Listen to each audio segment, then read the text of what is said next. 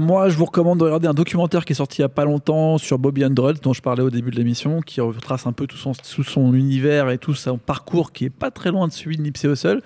Et sinon, euh, pour un rappeur qui est actuel euh, à Los Angeles et qui, à mon avis, va exploser, je pense qu'il faut absolument écouter euh, Drakeo The Ruler en ce moment. Ça n'a absolument rien à voir avec la musique de Nipsey Hussle, mais euh, il a ce truc qui fait que tu as envie d'écouter tout ce qu'il raconte, même quand des fois ses couplets c'est juste des discours. Donc en ça, je pense qu'il peut ressembler à Nipsey Hussle. Et a son album Cold Evil qui est sorti juste avant euh, la fin de l'année 2017, euh, donc un peu passé en, en dessous des radars, alors qu'il est très très très chaud.